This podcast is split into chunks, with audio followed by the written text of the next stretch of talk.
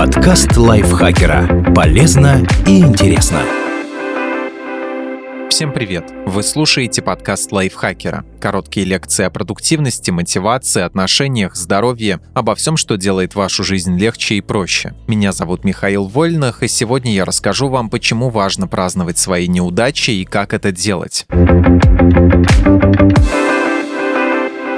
Итак, вы облажались на работе очень-очень сильно. Может, провалили важные переговоры или отправили нюцы в чат с коллегами, а не с партнером. А может, ваш бизнес обанкротился или вас уволили. Независимо от того, какая беда с нами приключилась, наш первый инстинкт погрузиться в болото жалости к себе и вернуться в реальный мир только после того, как мы достаточно себя наказали. Но такое поведение, во-первых, заставляет нас чувствовать себя еще хуже, а во-вторых, никак не мешает нам допустить ту же ошибку в будущем. Должен быть какой-то другой способ справиться. С раннего детства мы привыкаем к тому, что неудачи — это плохо и неприемлемо. Мы учимся этому у наших родителей, когда получаем плохую оценку, у наших учителей, когда не знаем ответ на вопрос, у наших сверстников, когда становимся объектом травли, и даже у любимой спортивной команды, когда она проигрывает. При этом считается, что неудачи служат топливом для успеха, что если мы как следует над собой посмеемся или испытаем достаточно стыда и позора, это мотивирует нас на покорение новых вершин вершин. Но мы далеко не всегда избегаем риска. Наша стойкость к провалам находится на максимально высоком уровне, когда мы еще носим подгузники. Если мы падаем, пока учимся ходить, то тут же выбрасываем это из головы и снова встаем на ноги. Но когда мы понемногу взрослеем и получаем свою первую двойку или желанная роль в школьном спектакле достается не нам, то быстро понимаем, что празднуется победа, а не поражение. Затем, когда мы достигаем подросткового возраста, от нас ждут, что мы будем точно знать, чем хотим заниматься всю оставшуюся жизнь. А эксперименты эксперименты, исследования разных сфер и рискованные решения не слишком приветствуются. Но отношение к неудачам начинает постепенно меняться по всему миру. В Израиле, например, инвесторы чаще готовы давать деньги не новичкам, а предпринимателям, которые уже открывали свой бизнес и провалились. И нам тоже стоит научиться принимать свои неудачи, а еще лучше праздновать их. Зачем праздновать свои неудачи?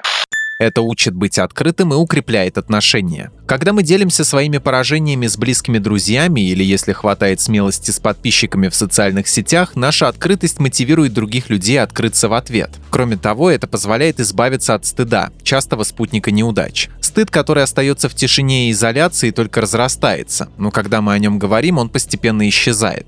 Это способствует личностному росту. Если вычеркнуть из нашей жизни неудачи, в ней быстро начнется застой, и она будет довольно скучной. Мы всегда и во всем будем добиваться успеха и никогда не станем лучше. Мы не увидим свои точки роста, где надо приложить усилия, и не сможем использовать свои ошибки на пути к цели.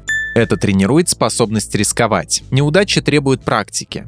Чем чаще мы имеем с ними дело, тем выше наша терпимость к дискомфорту, который они вызывают. Кроме того, если мы в чем-то провалились, значит мы рискнули. Мы не были уверены на 100%, что что-то сработает, но решили попробовать и посмотреть, что будет. И это стоит отпраздновать. Люди, которые постоянно принимают свои неудачи, это предприниматели. Именно поэтому они настолько успешны. Они терпят поражение, учатся на ошибках и оперативно меняют стратегию. Это смягчает эмоциональный удар. Людям свойственно желание прятаться от неудач. Мы хотим снять с себя чувство вины, отбросить стыд и скрыться. Поэтому, когда мы делаем прямо противоположное, празднуем свои провалы и находимся в центре внимания, это действует как куриный бульон для души. В конце концов, неудачи неизбежны. Путь к вершине полон промахов и провалов. Но часто, чем серьезнее ошибка, тем более глубокие знания о жизни мы получаем. Это помогает отделить неудачу от личности. Каждый человек хотя бы раз в жизни называл себя неудачником и думал о том, что поражение неразрывно связано с наказанием. Я сделал недостаточно и поэтому не заслуживаю успеха. Когда мы празднуем неудачи, то сообщаем нашему сознанию, что нам не надо заслуживать праздник. Мы можем радоваться тому, какие мы есть, вне зависимости от результатов. Мы как будто говорим себе, мы достойные люди и будем вести себя так, чтобы уважать свое достоинство. Как праздновать неудачи? Единственного правильного способа не существует. Можно делать все, что вам нужно, чтобы успокоить свою нервную систему. Кому-то помогает грустная вечеринка или поход в ресторан с друзьями, кому-то полежать в ванне с пеной, посмотреть сериал или купить пару обуви. Вы также можете отдать дань уважения своим эмоциям, позволив себе почувствовать горе, которое приходит с неудачей. Это тоже позволяет успокоиться, как и откровенный разговор с другими людьми. Еще одна идея – завести новую привычку. Каждое воскресенье оценивать прошедшую неделю и записывать один урок, который вы усвоили. Такая практика настроит мозг активно искать ошибки и перестать их бояться. Не стоит беспокоиться о том, что неудачи будут вас преследовать, если вы начнете их отмечать. Если вы празднуете увольнение, это не значит, что со следующей работы вас тоже уволят. Важно, какие у вас намерения. В ситуации, когда праздник для вас это попытка дистанцироваться от поражения, вы упускаете шанс осознать, что это на самом деле вам дает. Стоит думать о том, по каким причинам вы потерпели неудачу, каких ресурсов и навыков вам не хватило и что в следующий раз можно сделать иначе. Как научиться справляться с неудачами?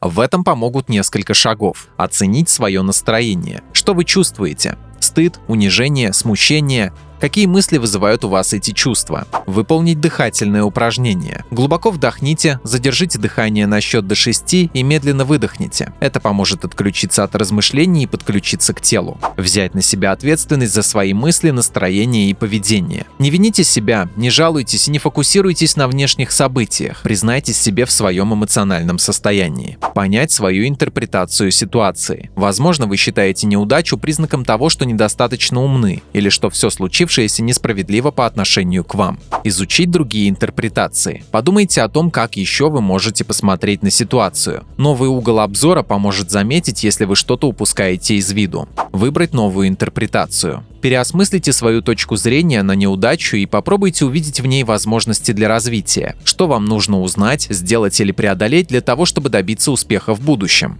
Не бойтесь перемен и откажитесь от убеждения, что люди не меняются. Ваши привычки, симпатии и антипатии, как и ваша личность, не остаются с вами в неизменном виде на всю жизнь. Вы больше, чем вы делаете. И каждый риск, на который вы идете, дает вам шанс вырасти. Лучший способ смириться с неудачами – чаще пробовать новое. Представьте себя глиной, из которой которой можно вылепить все, что вам хочется. Неудачи сами по себе неплохие и нехорошие. Это нейтральный конструкт, который вы наделяете значением. Не все всегда идет по плану, но только вы решаете, насколько неудача влияет на вашу жизнь и определяет вас как человека. Вы можете позволить поражению разрушить вашу самооценку, а можете увидеть в нем новую возможность и использовать ее в своих интересах.